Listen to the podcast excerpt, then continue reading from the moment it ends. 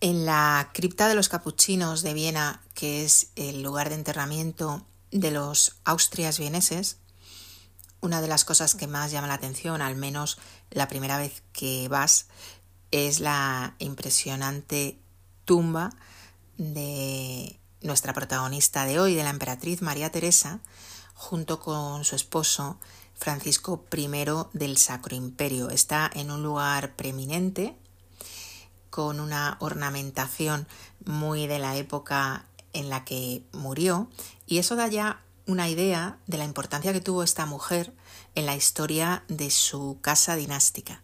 Fue hija de Carlos VI, el emperador, conocido bastante en España porque estuvo al otro lado de la guerra de la sucesión enfrentándose a Felipe V. Pues bien, de María Teresa, de su hija, vamos a hablar hoy.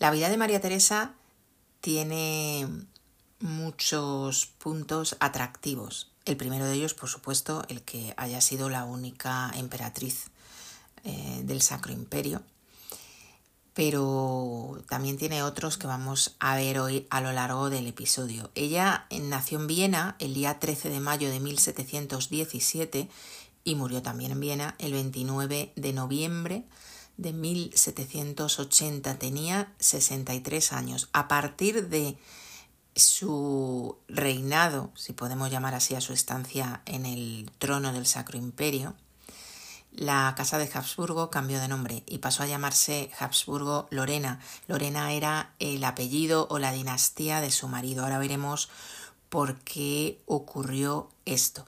Evidentemente, como hija que era del emperador Carlos VI, nació con un montón de títulos, aunque finalmente llegaría al culmen de todos ellos cuando sucedió a su padre.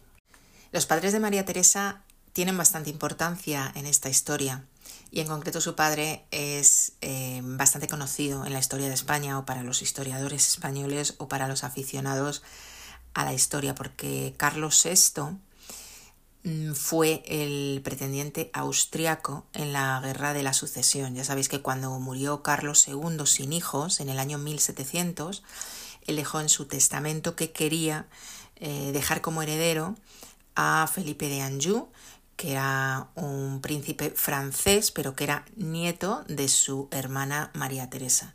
La otra parte de la familia, digamos, que era la parte austriaca, no se conformó con esto y finalmente se llegó a, una guerra, a la guerra de la sucesión, en la que los dos contendientes eran por un lado Felipe V, el que ya era Felipe V de España, y por otro lado Carlos VI, que era hijo del emperador Leopoldo. El emperador Leopoldo, si escucháis este podcast a menudo, sabréis que ha salido bastante por aquí. Eh, han salido además sus tres esposas. Eh, la primera, que fue la infanta Margarita, infanta de España, eh, la niña que pintó Velázquez en las Meninas. La segunda, Claudia Felicitas. Y la tercera, Leonor Magdalena de Neoburgo. Pues bien, Leopoldo tuvo de este último matrimonio muchos hijos y entre ellos este Carlos VI y quería que se quedara con la herencia de Carlos II como familiar suyo que era. Pero los franceses no estaban de acuerdo, ellos tenían en la mano el testamento de Carlos II y por ello se llegó a, la guerra de la sucesión. Aunque no vamos a entrar como nunca hacemos en temas bélicos ni políticos, lo cierto es que Carlos VI eh, también es conocido como Carlos III de España, puesto que él siempre defendió su mayor derecho a la corona que había dejado por fallecimiento Carlos II. Entonces, si había muerto Carlos II, él era Carlos III. Durante la Guerra de la Sucesión, Carlos VI vivió eh, durante bastante tiempo en Cataluña y precisamente allí fue donde se casó con Isabel Cristina, su mujer. En el año 1708 se casaron en la Basílica de Santa María del Mar. Isabel Cristina pertenecía a la, dinastía de Brunswick y tenía un segundo apellido bastante impronunciable, Wolfenbüttel o algo parecido. Tuvieron varios hijos, pero todos ellos murieron em, jóvenes o siendo unos niños. El primer niño que tuvieron duró apenas unos meses, eh, la niña pequeña, la menor también. Y finalmente la que sobrevivió y sobrevivió suficientes años fue María Teresa, su segunda hija, y por tanto se convirtió en la heredera de su padre. Si seguís el podcast con regularidad, ya sabéis que hablamos muy a menudo de los eh, importantes problemas que tuvieron los austrias, eh, no solo los hispanos, sino los vieneses, para asegurar la sucesión. No tenían suficientes hijos que continuaran hasta la vida adulta y sobre todo que fueran varones. En el caso de Leopoldo I pasó lo mismo. Mm, él tuvo muchos hijos con su tercera esposa, con Leonor Magdalena, entre ellos varios varones, pero el primero de ellos, el primero que le sucedió cuando él muere, cuando Leopoldo muere en el año 1705, le sucede su hijo José, con el nombre de José I. Pero José I va a durar muy poco tiempo, apenas seis años, y no va a dejar hijos varones tampoco, solo hijas. Parece ser que Leopoldo había firmado algún tipo de documento en el que expresaba su voluntad de que las hijas de José pudieran heredar el trono del Sacro Imperio, pero cuando José muere le sucede directamente su hermano Carlos VI. Esto ocurre en el año 1711, ya había nacido entonces María Teresa, tenía unos cuatro años de edad.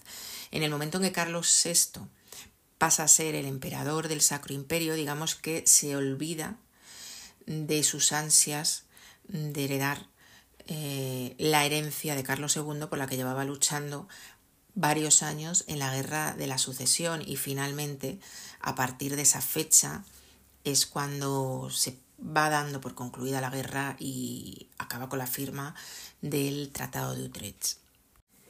Los padres de María Teresa no estaban emparentados, no había esa consanguinidad que sabéis que era típica de esta eh, casa dinástica y quizá por ello la salud de María Teresa siempre fue bastante buena, aunque como os decía, tuvo dos hermanos que murieron de niños con la lógica mortalidad de la época. En el año 1713, el mismo año en que se firmó el Tratado de Utrecht, Carlos VI emite eh, la llamada pragmática sanción. Dicta una sanción según la cual todas las mm, posesiones hereditarias de la Casa de Habsburgo podían pasar a sus hijas, aunque fueran hijas y no hijos, y con ello quizá intentaba asegurarse que a su hija nadie le iba a disputar eh, su herencia, puesto que, como os decía, su hermano José I ya fallecido, había dejado hijas y él había pasado por delante de ellas a pesar de que su propio padre Leopoldo había dictado lo contrario.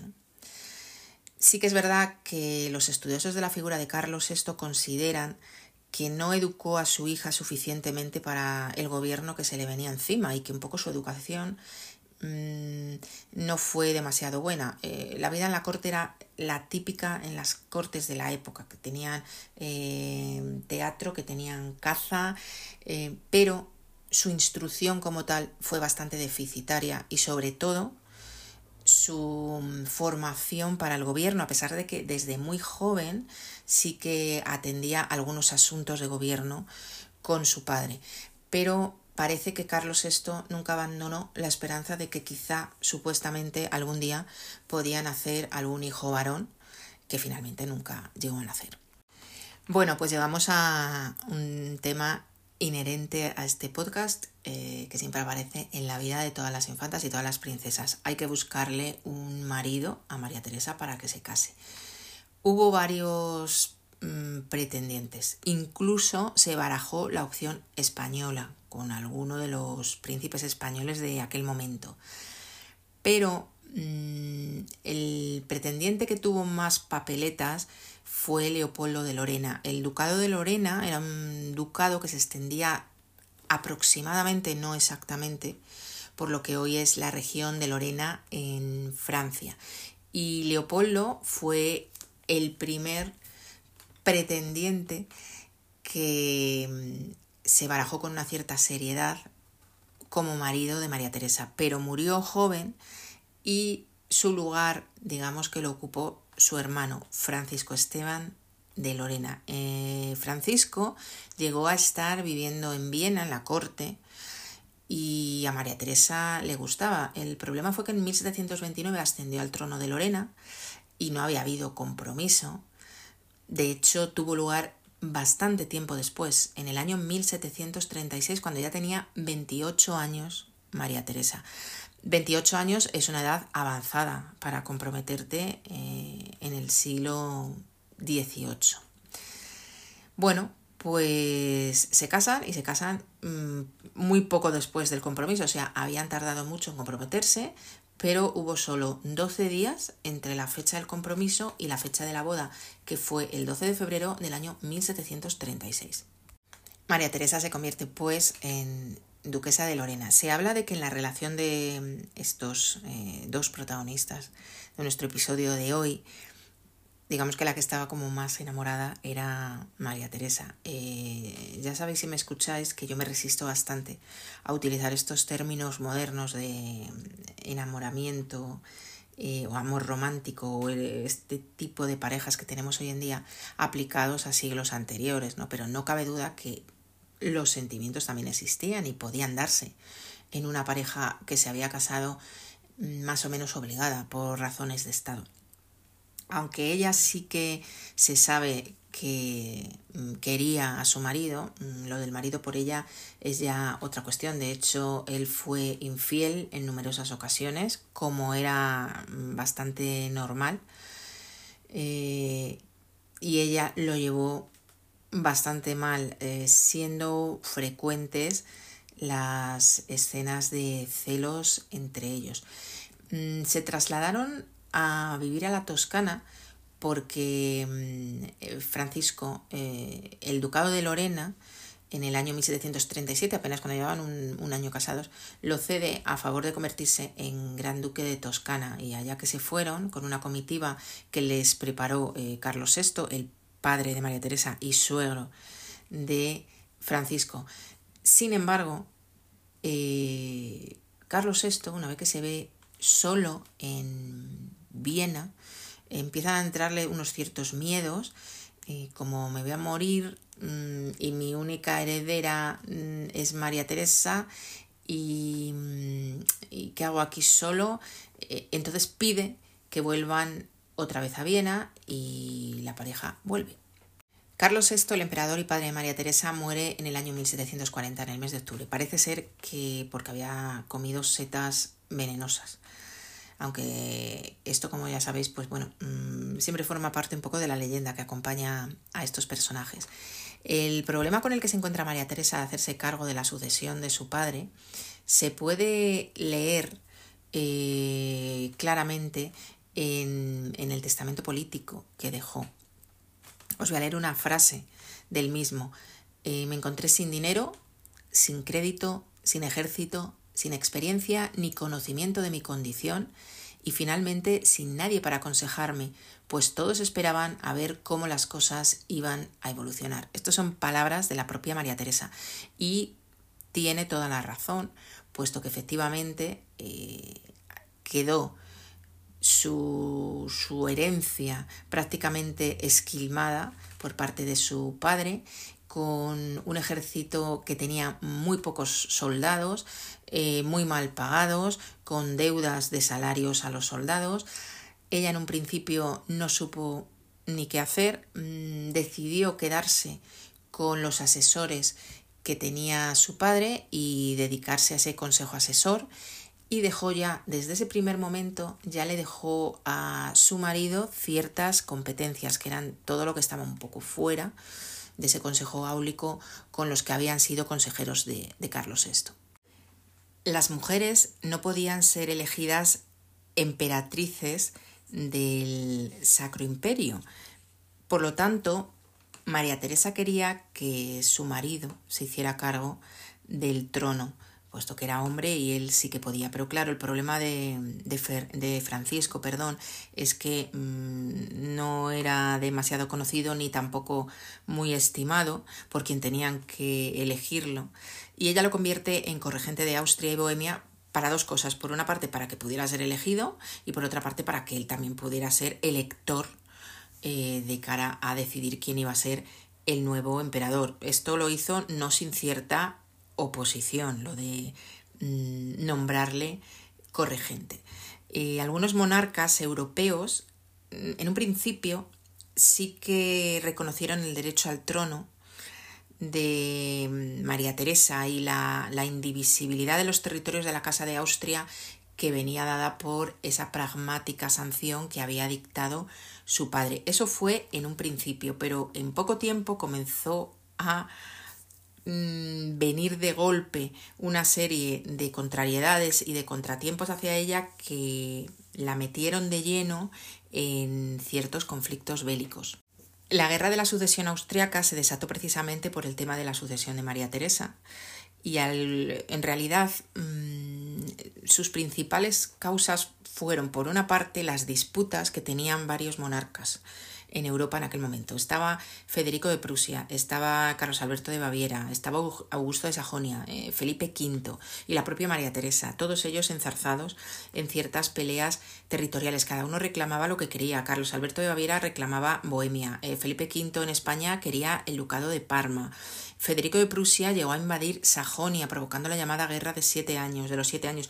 Además, también invadió Silesia, que era una parte de esos territorios patrimoniales que había heredado María Teresa, que era muy rica en recursos minerales y que por tanto no se podía dejar eh, perder porque sí, y una vez que la invade intenta chantajear a María Teresa apoyándola en esos derechos sucesorios que estaban un poco puestos en, solfa. El gran problema que tuvo María Teresa es que, aunque había heredado los estados patrimoniales, no tenía medios ni financieros ni militares para hacer frente a estas disputas. Además, tampoco tenía mm, demasiada eh, lealtad por parte de sus súbditos. Por lo tanto, hubo una serie de años en que estuvo metida en, una serie de conflictos bélicos que acaban en el año 1748 con el Tratado de Aquisgrán. Ya en aquel año, tres años antes, en el año 1745, había sido elegido emperador su marido. María Teresa y Francisco tuvieron 16 hijos, de los cuales 13 le llegaron a sobrevivir. Eh, es un ratio bastante alto, ¿no? El último de sus hijos lo tuvo incluso con 39 años. Eh, con sus hijos fue bastante dominante, intentaba dominar su vida, incluso sus matrimonios a distancia.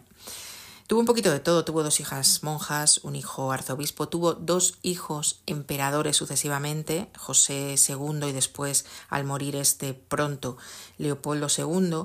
Y como ya hemos hablado en alguna otra ocasión, hay dos hijas que son las más conocidas de todas las que tuvo, en concreto una de ellas que es María Antonieta, la reina de Francia que perdiera luego su cabeza durante la Revolución Francesa, era hija de María Teresa. Y otra hija que tuvo fue María Carolina, que se casó con Fernando de las dos Sicilias y entre sus vástagos estaba María Antonia de Nápoles, la que sería la primera esposa de nuestro rey Fernando VII. Hay una curiosidad que llama bastante la atención en la vida de María Teresa y es que tuvo siempre una mm, especial em, un, especial interés por el tema de las muertes de los niños. Esto llevó a que mm, llegó a vacunar a sus hijos contra la viruela. Claro, imaginaros lo que era una vacuna en aquella época, no son las vacunas de hoy en día. Eh, era un salto al vacío, ¿no? Pero ella se atrevió a vacunar a sus propios hijos en una especie de campaña que hizo de inoculación de la, de la viruela. Y también fue gracias a ella que se hizo un estudio que hoy en día a nivel histórico tiene un valor impresionante, que fue el estudio de autopsias de Graz. Graz era la segunda ciudad entonces en, en, Austria. Y mm, decidió que se hiciera un estudio eh, y que se hicieran autopsias a todo el mundo que muriera en Graz. Esto dio lugar a una especie de informe a nivel histórico que tiene un valor incalculable. En 1765 muere su marido durante las celebraciones de la boda de su hijo Leopoldo, ella a partir de ahí ya viste de negro, se dedica a ser lo que es una viuda de los Habsburgo, sin tener relevancia en la corte. Tuvo eh, ciertos contratiempos con su hijo José II, que fue el heredero, porque ella seguía de corregente, porque ella seguía mm, viva y a su hijo no le gustaban algunas de las mm, decisiones o de lo cómo pensaba su madre arreglar ciertos asuntos. Y em, finalmente muere, como hemos dicho, en el año 1780. En el momento que muere María Teresa, mm, el que queda en el trono ya desde años antes, que era, eh, como dijimos, primero su hijo José II y después su hijo Leopoldo II, eh, estos hijos ya pertenecen a una nueva casa dinástica, ya no son de la casa Habsburgo, sino que son de la casa Habsburgo-Lorena, porque ella lo incorporó el apellido, dado que su marido, como ya hemos hablado, se convirtió en emperador porque ella no podía ser elegida emperatriz. Y eh, como os decía al principio, su tumba en la cripta de los capuchinos llama bastante la atención está en un lugar preeminente y es bastante eh, barroca en cuanto a la ornamentación. Allí también en la cripta está enterrada su institutriz, que murió en el año 1754, eh, cuatro años después que su propia madre, Isabel Cristina. María Teresa estuvo muy unida a esta señora y tal fue el afecto que le profesó tanto en vida como en muerte que decidió que fuera enterrada en la cripta. Em, si queréis saber más sobre la cripta de los capuchinos, hay un episodio en el que os hablo precisamente también de este enterramiento y de algún otro que hay similar. Bueno, pues este episodio ha sido un poquito más largo que los demás y eso que he resumido muchísimo todo el tema político y bélico eh, que tuvo que afrontar eh, la emperatriz María Teresa.